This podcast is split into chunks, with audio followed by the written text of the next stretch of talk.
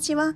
この番組は自分を主語に人生をデザインをするをテーマにライフキャリアデザイナーのひろこが日常の中で思ったこと感じたこと自分らしく前に進むためのあれこれをお話しする番組です。はじめましてシーズシーキャリアのライフキャリアデザイナーひろこです。自分軸で人生をデザインするサポートをするオンラインセッションやセミナーなどを行っています。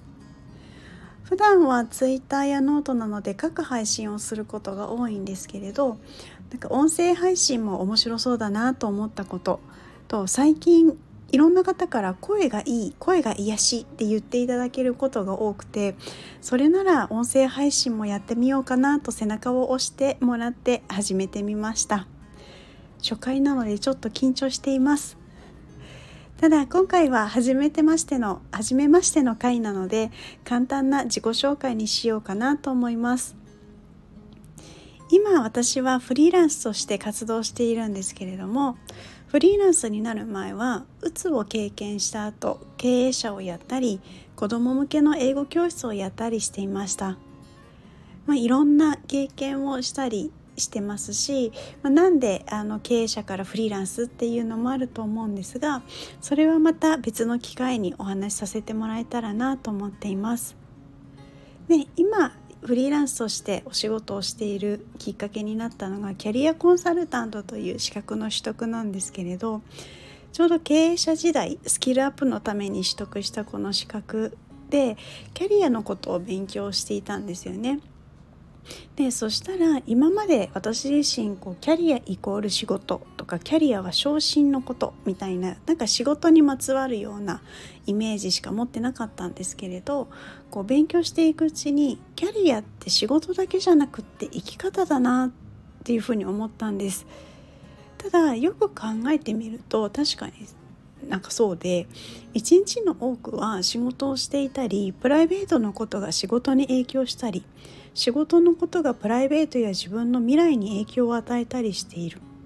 なのに仕事のことだけ考えるのもなんかちょっと違うなっていうふうに思うようになったんです。